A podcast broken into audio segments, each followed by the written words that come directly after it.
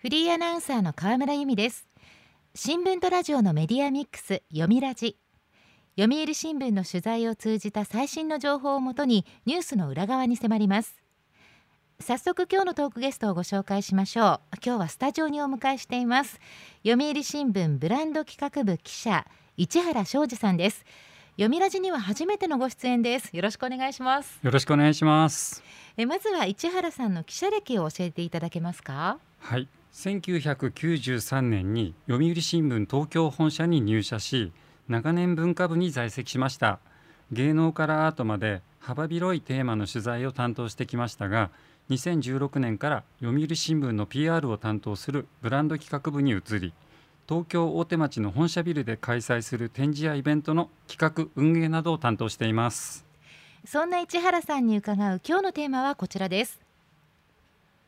今 SP レコードが熱い。定額制音楽配信いわゆるサブスクが普及しましてスマホ一つでたくさんの音楽が自由に聴ける便利な時代になりました。一方で SP レコードや蓄音機といったちょっと懐かしい音楽の聴き方にも今注目が集まっているそうです。今日は SP レコード人気とその魅力についてお話を伺っていきます。市原さんレコードが今人気だそうですね。はい。ここ10年アナログの良さというものが見直されるにつれレコードの生産数は右肩上がりの傾向にあります。日本レコード協会によるとレコードの年間生産額は2010年に1億7000万円だったのが2020年には21億1700万円となんと12倍以上も伸びているんです。えー、そんなに伸びてるんですか。はい。それにしても円形の盤の表面に施された溝にレコード針を触れさせて音を再生するレコード。まさにアナログの極みなのですがなぜこんなに人気が集まっているのでしょうか。配信の場合音楽の存在は目には見えません。手に触れられるという実感もありません、うん、そうですよね。ところがレコードはどうでしょう。おしゃれなジャケットデザインが物質としての存在感を持っていますしレコードプレーヤーもオブジェのような存在感を放っています。自分で針を落として音が鳴る感動を味わう。つまり手間暇をかける分音を聞いた時の感動もひとしおというわけです。なるほど。便利すぎる世の中の反動とも言えるんでしょうかね。そんなアナログレコードの中で最も古いのが1960年代に生産を終えた SP レコードです。SP レコードは1分間に78回転と回転速度が速く。収録時間は片面3分から5分程度とわずかしか収録できない初期のレコードです。3分から5分なんですか。はい。まさにアナログ中のアナログと言える存在なのですが今でも根強い人気を誇っています。ザ・クロマニオンズの河本大翔さんゴスペラーズの村上哲也さんそしてタモリさんから細野晴臣さんまで芸能界でも SP レコード好きの方はたくさんいらっしゃいます。そうなんですね、はい、この5月には音楽史家の毛利正人さんが SP レコード入門という本をスタイルノート社から発売しました。これまでの同じ種類の本はマニアックすぎる記述に偏りがちな傾向がありましたが毛利さんの本は SP レコードの基礎知識から始まって扱い方レコード版に刻印された情報の読み方などかゆいところに手が届く解説をしてくれています、はい、毛利さんは若いコレクターが年々参入しインターネットでの取引も活況を呈しています。また博物館などに寄託され貴重な資料として扱われ始めているコレクションもあります。という現状分析に基づき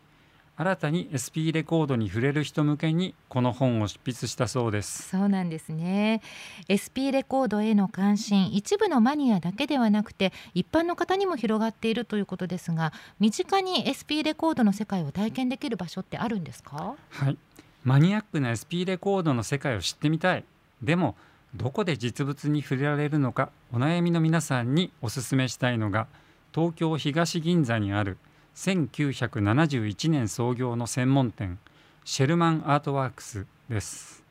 店内に足を踏み入れるとおよそ30台の蓄音機3000枚の SP レコードが迎えてくれます。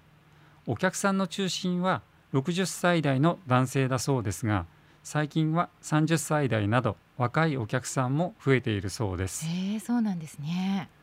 こちらのお店の八重樫元久さんは配信で気軽に手に入る音源と SP レコードで聞く音源との違いを鳴ると響くの違いがあると説明します。鳴ると響くですか？はい。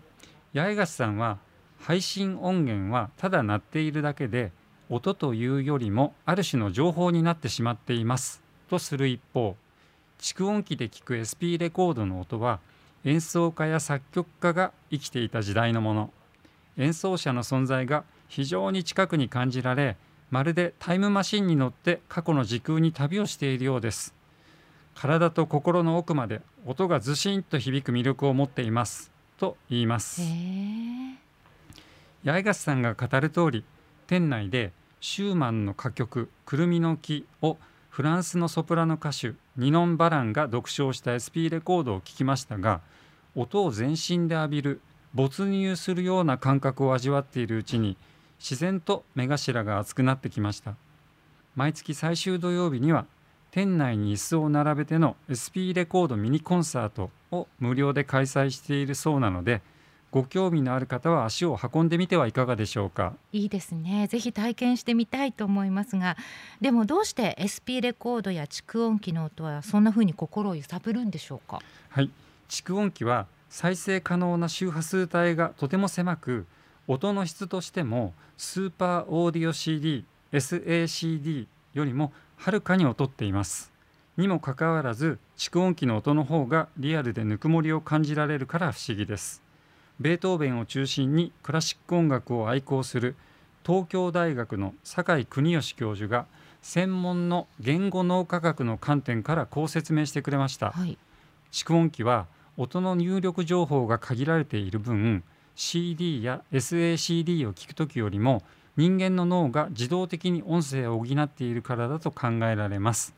つまり聞く側が能動的に音声を補正する分より豊かに音が聞こえるというわけです。なるほど。もう一つ重要なポイントは蓄音機で SP レコードを聞く際の面倒くささのようです。はい。蓄音機で SP レコードを聞くときには良質の鉄針か竹製の針を使うのですがどちらも針先が鈍ってしまうので何回も使えません。また竹針の場合はいちいち自分で削らないといけないという面倒な作業が必要になるのです。えー、自分で削るんですか。難しそうですけどここでもやはり手間がかかるということ自体が魅力なんでしょうね。酒井教授は手間暇を惜しまずに耳を傾けて聞く音楽は感動として長く記憶に残ります。それは一期一会のライブコンサートを聞くのと同じで聞き手の集中力や注意力が研ぎ澄まされるのです。と教えてくれました。はい。酒井教授の指摘通りオーディオの電子化や再生機器の性能が進歩すれば音楽好きにとって万々歳というわけではないのでしょう。定額制音楽配信によって手軽に音楽が楽しめる時代だからこそ私たちの聴き方が問われているのかもしれません。ひと手間かけることが音楽をより豊かにしてくれるのかもしれませんね。読みラジ今日のトークゲストは読売新聞ブランド企画部記者市原昌司さん。テーマは今 SP レコードが熱いです。今日は SP レコードの人気とその魅力についてお話を伺っています。後半もよろしくお願いします。よろしくお願いしますここで SP レコードと蓄音機に見せられたあまり東京神保町に洒落たカフェを開いてしまった方を紹介しましょう。静岡県浜松市の静岡 FM 放送で30年以上ラジオ番組の制作をしていた久保田勝利さんは中学3年生の頃に抱いた神保町で音楽とコーヒーを楽しむ喫茶店を開業したいという夢を実現させるためラジオ局を今年の3月に早期退職し4月12日にカフェアタラクシアを開業しました。自宅も静岡から東京へと引っ越しまさに一年発起の決断です。いや実はですねこの久保田さん私も静岡のラジオ局で大変お世話になった方でカフェのプレオープンにもお邪魔したんですよ。そうなんですか？そうなんです。市原さんも神保町のお店行ってこられたんですよね。はい。大のコーヒー好きでカフェも大好きな私は早速久保田さんのカフェに行ってみました。神保町駅から歩いて2分。とあるビルの地下1階に降りると音楽好きの楽園がそこには広がっていました。外界に煩わされない平静不動なる心の状態を意味するギリシャ語アタラクシアを店名に取り込んだだけあります。いやもう本当におっしゃる通りまさに楽園ですよね。はい。18坪の店内は本当に落ち着いた雰囲気です。壁面にはぐるりと SP、LP レコードなどのアナログ音源およそ1万枚が並んでいました。店内の中心にドカンと鎮座するのが蓄音機の最高峰とも呼ばれるアメリカ製のクレデンザです。およそ100年前に製造販売されたこの名機で早速 SP レコードをかけてもらいました。どんな曲を聴かれました？はい。ドイツ出身のピアニストバックハウスが演奏したショパンの幻想即興曲ドイツの合唱指揮者ブルーノ・キッテルが指揮したバッハのマタイ受難曲など合計4曲に耳を傾けました。日頃の嫌なことや悩みをすべて忘れてしまうほどの癒し効果を全身で感じ取りました、はい、まるで音のシャワーです。心がさっぱりした状態で久保田さんにカフェ開業後の手応えなどを尋ねてみました、はい、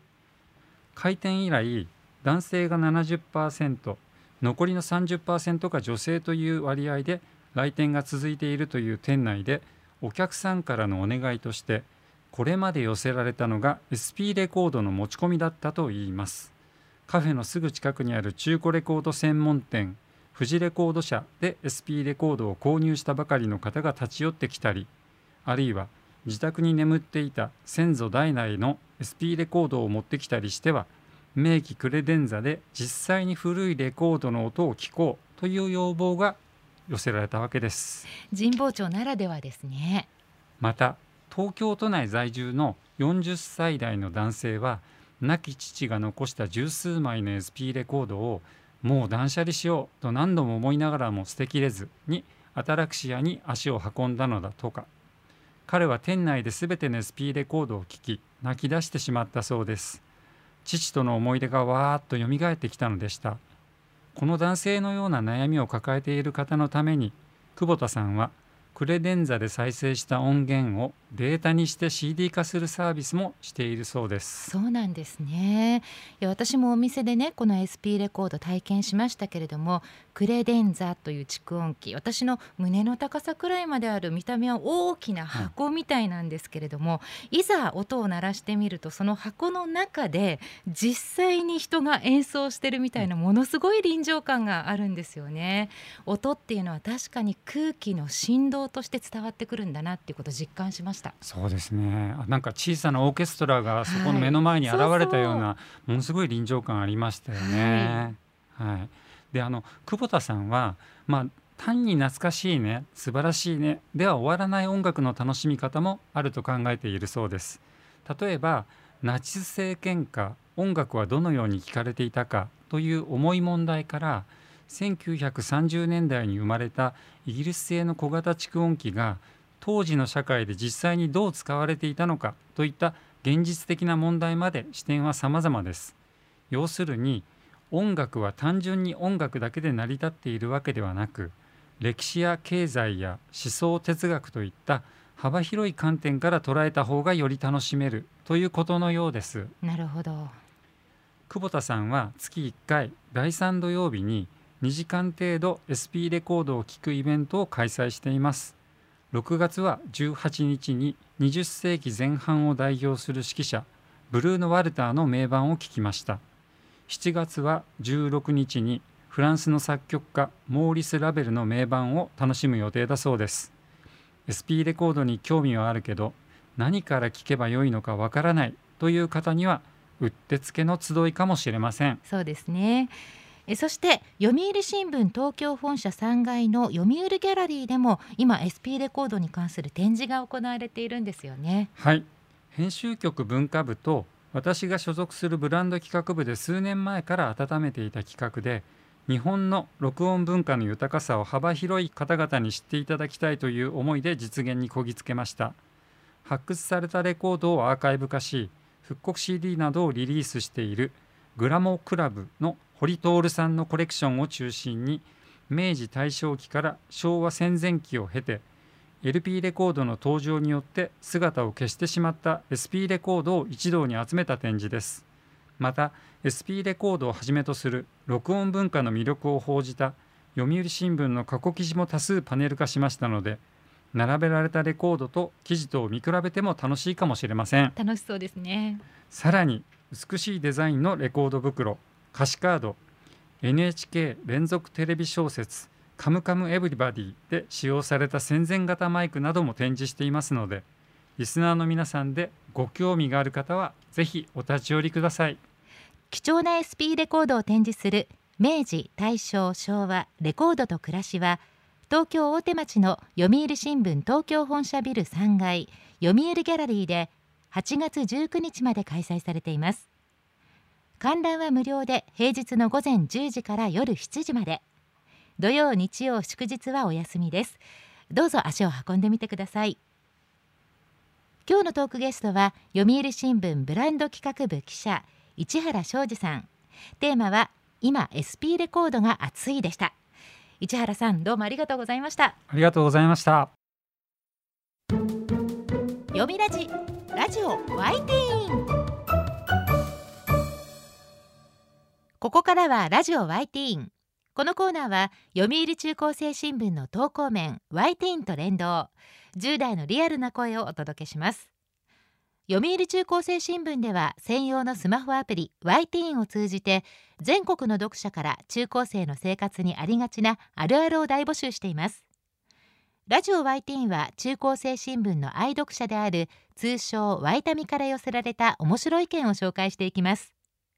ここで紹介した意見は中高生新聞の投稿面で開催中の投稿レース YT 杯でのポイント3個けが加算されます。ワイタミの皆さんぜひ頑張って投稿してくださいね。ラジオ YT 今日のテーマはこちらです。私の学校の校歌。行事などで歌う学校の校歌。いつできたのか誰が作ったのか知っていますか？校歌にまつわるエピソード校歌自慢も募集しました。では早速ティーンの投稿をチェックしていきましょう。東京都中学1年の女子わわわわさんの私の学校の校歌。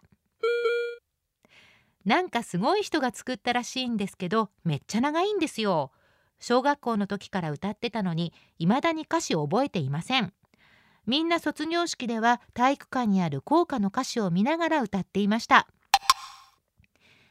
と小中一貫校なんでしょうね。小学校6年間でも覚えられないってどんなに長いんでしょうか。しかもなんかすごい人が作ったらしいってアバウトすぎます。